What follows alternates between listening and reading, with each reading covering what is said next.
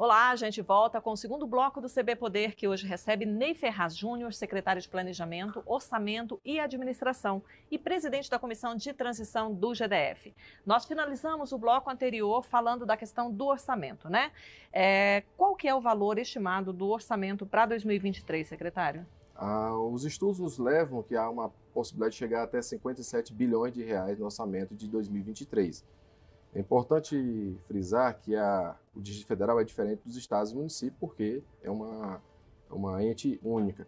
Há uma segregação desses 57 bilhões, tendo em vista que cerca de 23 vai vir oriundo do Fundo Constitucional. Que foi reajustado, que esse foi ano teve feito um um incremento de cerca de 41%. Ele é calculado em cima da receita corrente líquida do governo federal. E os outros, cerca de 21, vai ser feito em relação à arrecadação tributária CMS, ISS, IPTU, IPVA, TBI e assim por diante, dos tributos em que o Distrito Federal tem a sua atribuição de recolher, imposto de renda. É, e o restante, cerca de 9 a 10 bilhões, é dos repasses convênios, que é o FPE, Fundo de Participação dos Estados, FPM, Fundo de Participação dos Municípios, e de, demais convênios como Fundo de Saúde e assim por diante, que totalizando algo em torno de, no mínimo, 57 bilhões para 2023. Certo. Em relação ao Fundo Constitucional, que teve esse reajuste aí, é, pode-se dizer, extraordinário, né? 41% Sim. num momento de crise como esse.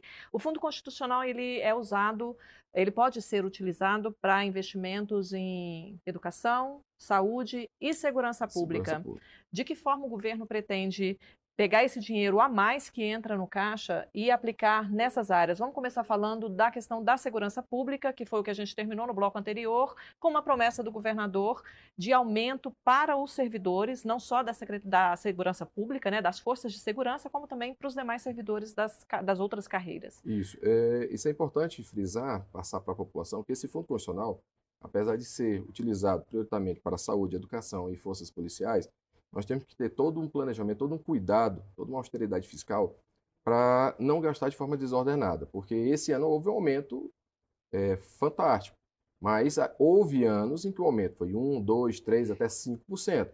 Mas também tem que lembrar que houve já um ano que houve uma, uma diminuição do Fundo Constitucional. Ou seja, o aumento salarial, por exemplo, que virá desse recurso para a segurança pública, é, ele tem que ser garantido. Para que, que dê certo aí, é preciso haver uma previsão orçamentária para os próximos anos também, sem contar, sem poder contar que o Distrito Federal vai ter um reajuste nessa proporção do, do é, repasse que é feito pela um, União. Um né? aumento nessa, nesse, nesse percentual.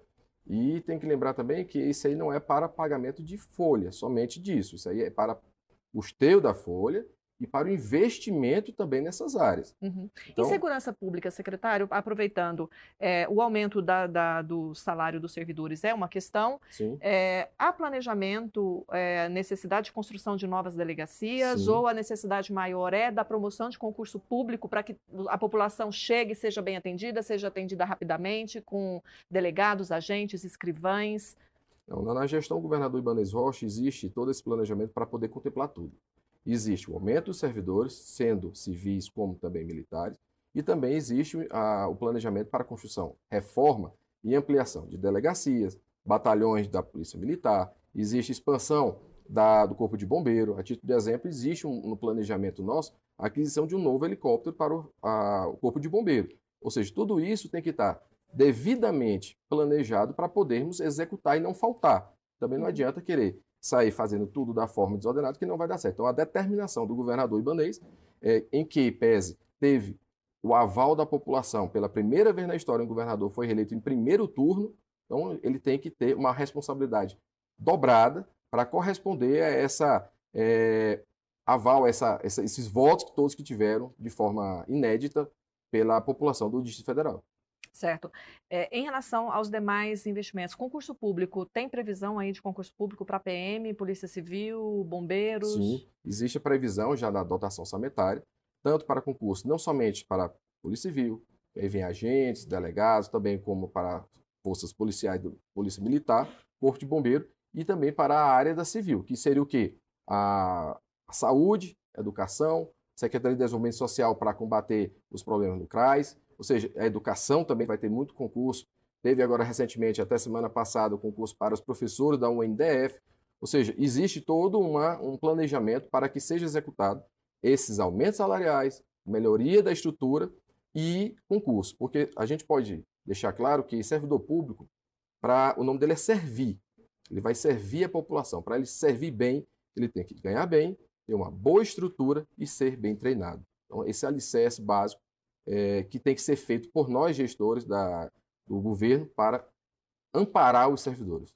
Falando em educação, secretário, e aí a educação tem um desafio grande que é tanto em relação aos servidores como também em relação à estrutura, né? Especialmente ali os anos iniciais. É, já dá para o senhor acenar com alguma luz no fino, do fino túnel aí para aquelas mães, para os pais que têm piquititinhos, né, e que precisam da creche, precisam da creche pública para trabalharem, para entrar no mercado de trabalho ou para seguir no mercado de trabalho? Sim, a nossa a determinação que o governador passou é que nós zeremos essa necessidade da, da, das creches agora, já esse ano. Já foi diminuído bastante, mas vai zerar agora em 2023 essa demanda das creches para poder justamente, após um período tão difícil, para não dizer traumático, mais difícil acho que da, de toda a nossa geração, que foi esse período de pandemia, ninguém esperava, não existia um manual para a gente tomar as decisões mais acertadas. É, passado esse período, agora vem o pós-pandemia, que é procurar geração de emprego, renda, pai para mãe de família, que possivelmente muitos deles devam estar endividados, e eles também têm dificuldade, até se, graças a Deus, vão arranjar emprego com quem deixar seus filhos. Então, é, ampliar as escolas de ensino médio, infantil e as creches. As creches é primordial para aquela, aquela mãe que está em casa e vai conseguir um emprego em 23, em 24, poder ter tranquilidade de ir ao emprego, sabendo que a sua, seu filho, sua filha está sendo bem cuidado. Secretário, nós estamos agora, vou pegar um assunto bem atual, que é a questão da, da conferência distrital, né? É, em relação a é, uma programação extensa em todo o Distrito Federal, no país inteiro, a respeito da, do mês da consciência negra. No Distrito Federal, a gente trouxe uma matéria falando, infelizmente, do aumento do número de denúncias de injúria racial, de casos de racismo no Distrito Federal. Nós temos uma delegacia, que é a DECRIM, que cuida desse caso, né, uma delegacia especializada para dar um atendimento para essa população. É, e a gente ainda vê esses aumentos, e a gente sabe também que existe ali, por trás dos casos que a gente consegue enxergar por meio dos números, existem muitas pessoas que sofrem esse tipo de crime que é inadmissível, inaceitável e que não denunciam. Em relação a essa questão que passa por políticas públicas de que tem, é, que dialogam com educação, que dialogam com secretaria pública, é, e nesse mês tão importante que começa amanhã essa, essa conferência distrital, o que, que o governo tem previsto para que a gente não tenha casos tão tristes assim, um aumento, para que a gente não assista a esses casos de aumentos desse tipo de crime na capital? É difícil acreditar que nos dias de hoje, em pleno ano 2022, ainda existe pessoas que execute tais atos, né, criminosos de crimes raciais, não é só injúria é algo tão, tão absurdo que é, é, é, às vezes a gente até acha, não quer nem acreditar que aconteceu. É um negócio tão uma, uma aberração que é difícil é, para quem, ou como eu, como tem filhos pequenos, a gente conseguir imaginar que o mundo ainda existe esse tipo de gente que pratica tais atos. Mas, infelizmente, como existe tais pessoas, nós temos que combater. Combater como? Ampliando, aumentando, criando novas ferramentas, como você bem colocou, existe já uma delegacia especializada para, se for necessário, criarmos novas, fazer concurso nessas áreas das polícias para poder especializar essas pessoas em combater, fazer programas de divulgação para que as pessoas, como você também bem colocou, que recebem esse tipo de, de, de, de, ataque. de ataques, tenha coragem de, de, de registrar, passar a, a, a sua indignação do que aconteceu. Se nós não soubermos o que está acontecendo, como está acontecendo, os números reais, aonde está acontecendo, é, dificulta também a nossa, nossa atividade da administração pública. Mas o que pode falar é que, com toda certeza, o governador tem já diversas partes, diversos programas, diversas fontes tributárias, até de arrecadação, para poder gastar, investir nessas áreas, que é uma forma de acabar, mas eu acho que seria desnecessário até fazer, porque eu acho que cabe, cabe ao ser humano Saber que ali é uma pessoa qualquer, como qualquer outra pessoa, independentemente de cor, é, praticar tais delitos. É um negócio, uma, uma, coisa inconcebível, mas infelizmente acontece e vamos combater é, com toda certeza e extirpar isso dos nossos dias. Secretário, no momento de troca de governo é comum redução de secretarias, aumento de secretarias, nosso tempo está terminando. Para concluir, alguma previsão de criação de uma nova secretaria diante de alguma necessidade é, é, do momento econômico, social que o país vive aqui no Distrito Federal? Manteremos a mesma estrutura? Tudo isso vai ser estudado, tudo isso vai ser diretamente dialogado com todas as áreas, com a, a, as pessoas que são mais interessadas, que podemos dizer até o setor produtivo, nós vamos ouvir se há necessidade de, ah, vamos dividir determinada parte para poder melhorar a atuação, melhorar a implementação de determinados programas. Se acha mais importante unir determinadas pastas para poder ter mais musculatura. Então, tudo isso vai ser estudado e analisado nessa comissão de transição. Ok, secretário.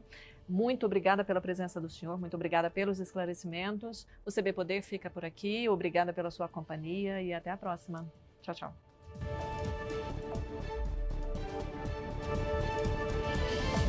Olá, estamos no ar com o CB Poder, programa do Correio Brasiliense e da TV Brasília, né, Rede TV. Chegamos até você pelas redes sociais, os principais tocadores de podcast do país. Se liga e participe com a gente em nossas lives do Correio, que você pode escolher: Facebook, Twitter ou YouTube. Eu sou Adriana Bernardes e aqui com a gente hoje Ney Ferraz Júnior, secretário de Planejamento e Orçamento e Administração e presidente da Comissão de Transição do Governo do Distrito Federal. Secretário, seja muito bem-vindo. Boa tarde, muito obrigado. Secretário, a primeira pergunta que eu gostaria de fazer para o senhor é o porquê da decisão de se criar uma comissão de transição no caso de um governo que está reeleito. Qual é, é por que, que vocês viram essa necessidade? É, a principal determinação que o governador Ibanez Rocha nos incumbiu, nos deu, é planejar. Fazer um planejamento para os próximos quatro anos de Brasília, do Distrito Federal.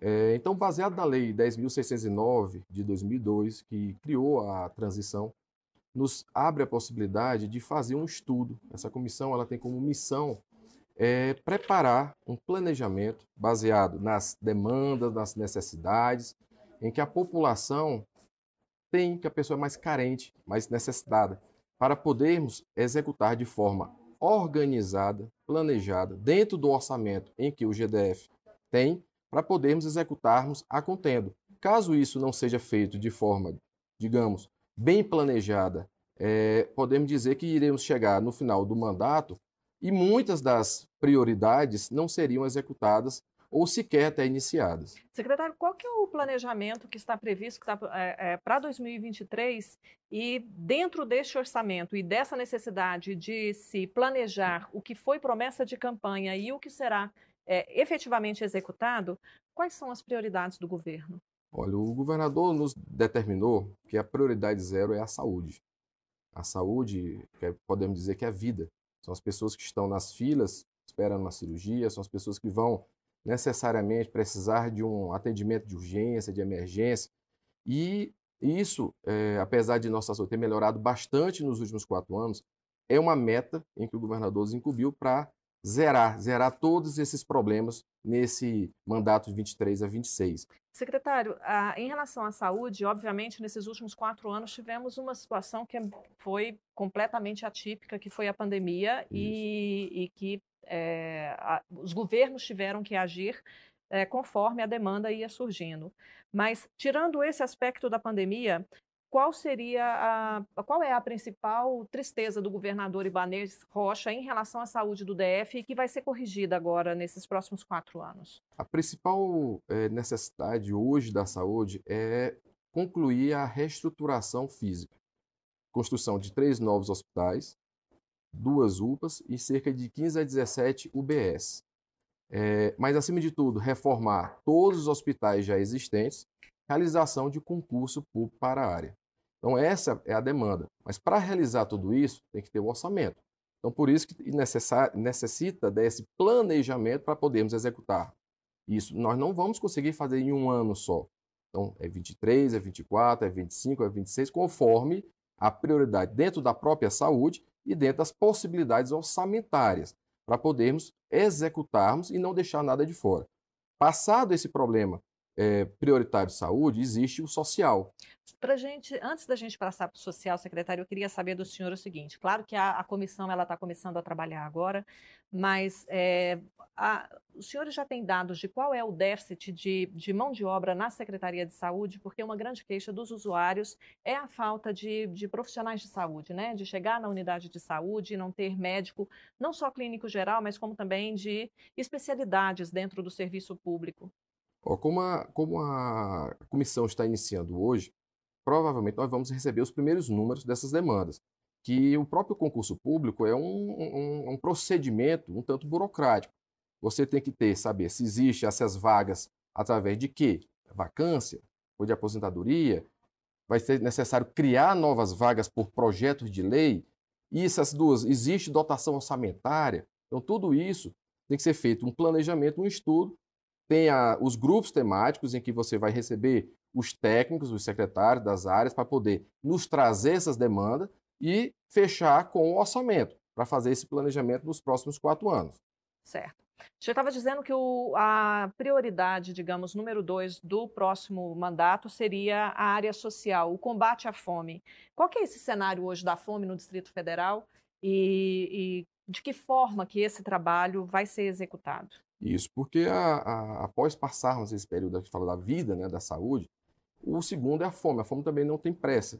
Desculpa, ela tem pressa, ela não pode esperar. A pessoa não tem como é, passar dias e dias sem nenhum, como poder se alimentar melhor. Então, o foco do social é dar expansão aos programas que já estão muito bem executados, que foi aconteceu nos primeiros quatro anos na Secretaria de Desenvolvimento Social, como o projeto Prato Cheio, Vale Gás, a expansão dos restaurantes comunitários. Tudo isso são programas sociais em que deu a possibilidade das pessoas não terem mais a, podemos dizer, passar fome. Existem esses programas sociais que a pessoa, através de um real, vai ter a possibilidade de comer nos restaurantes comunitários, vai ser construídos novos e também ter a expansão tanto para o café da manhã como para o jantar e finais de semana nesses novos é, restaurantes comunitários. Nesse planejamento para a área social, é, a gente, a, a, o brasiliense ele assistiu, né, nos últimos, é, especialmente esse ano aí, uma dificuldade muito grande dos brasilienses que mais necessitam desse braço do Estado, né, é, que são filas, demora no atendimento no CRAS. Hoje, por exemplo, nossa equipe esteve em Ceilândia, onde havia uma fila muito grande de pessoas lá no CRAS de Ceilândia para marcar um atendimento para conseguir o benefício social. É, ainda para este ano, essa questão é uma questão que, que o governo já está desenvolvendo mecanismos para que as pessoas não fiquem é, nessa situação de ter que enfrentar logo as filas, dormir na porta do CRAS. Perfeito. Estou vindo de uma reunião com o próprio governador. É, não vou antecipar, não vou dar, como vocês falam, spoiler, porque eu espero que ele faça esse anúncio. Acredito que nos próximos minutos já deve estar nas redes sociais em que ele já está fazendo uma nova, um novo, uma nova medida que vai impactar diretamente, extinguindo por completamente a fila dos CRAs. Ó, equipe, então, vou fazer um pedido aqui para a nossa equipe de ficar de olho aí no Twitter do governador, assim que ele é, anunciar, se ele anunciar e a gente ainda estiver ao vivo, para avisar para a gente aqui, para a gente também contar para os nossos telespectadores e para quem nos acompanha nas redes sociais sobre qual é essa medida.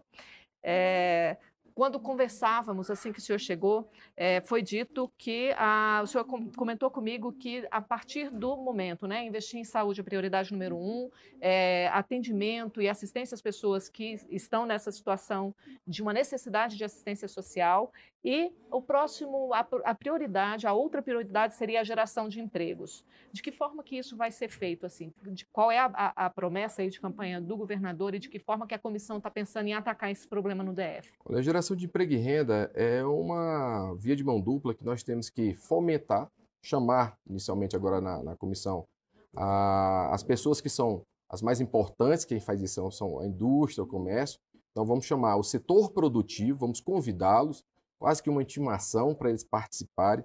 Nós ouvimos as demandas, as necessidades. Com toda certeza, eles vão trazer ideias revolucionárias que vão nos ajudar demais para poder, inicialmente, é, é fazer a engrenagem né, da locomotiva sair da, da, da, velocidade, acelerar, como o próprio governador fala, para poder os vagões lá atrás da locomotiva, que é o comércio pequeno porte, as EPP, os microempresas e as empresas de médio porte possam é, contratar novas pessoas, contratando novas pessoas no KGE de geração de emprego, gera renda, as pessoas recebem salário, vão é, consumir lá na sua cidade, seja na, no, nos restaurantes, seja nos mercados, nos mercados pequenos, médio porte, e isso faz com que eles a roda econômica gire e aumente até mesmo a arrecadação. Aumentando a arrecadação, a gente vai poder é, gastar esse dinheiro, é, investir nas áreas outras, que é educação, a saúde já, já falamos, o social já falamos, aí tem a segurança, tem as forças policiais, tem as grandes obras, as médias obras e as pequenas obras que foi a carta, marca registrada do governador no primeiro mandato. Secretário, nessa questão da geração de, rede, de, de, de renda, né, de emprego e renda, uh, nos últimos anos se falou muito e, e se uh, propagou muito a ideia de que a pessoa tem o próprio negócio, né? De tirar da informalidade aquela pessoa que trabalha é, como é, vendedor ambulante ou que tem um comérciozinho, né, um espetinho no quintal de casa, na garagem de casa mas ah, nem sempre essas pessoas recebem todo o apoio ou nem sempre essas pessoas têm o perfil para serem empreendedoras.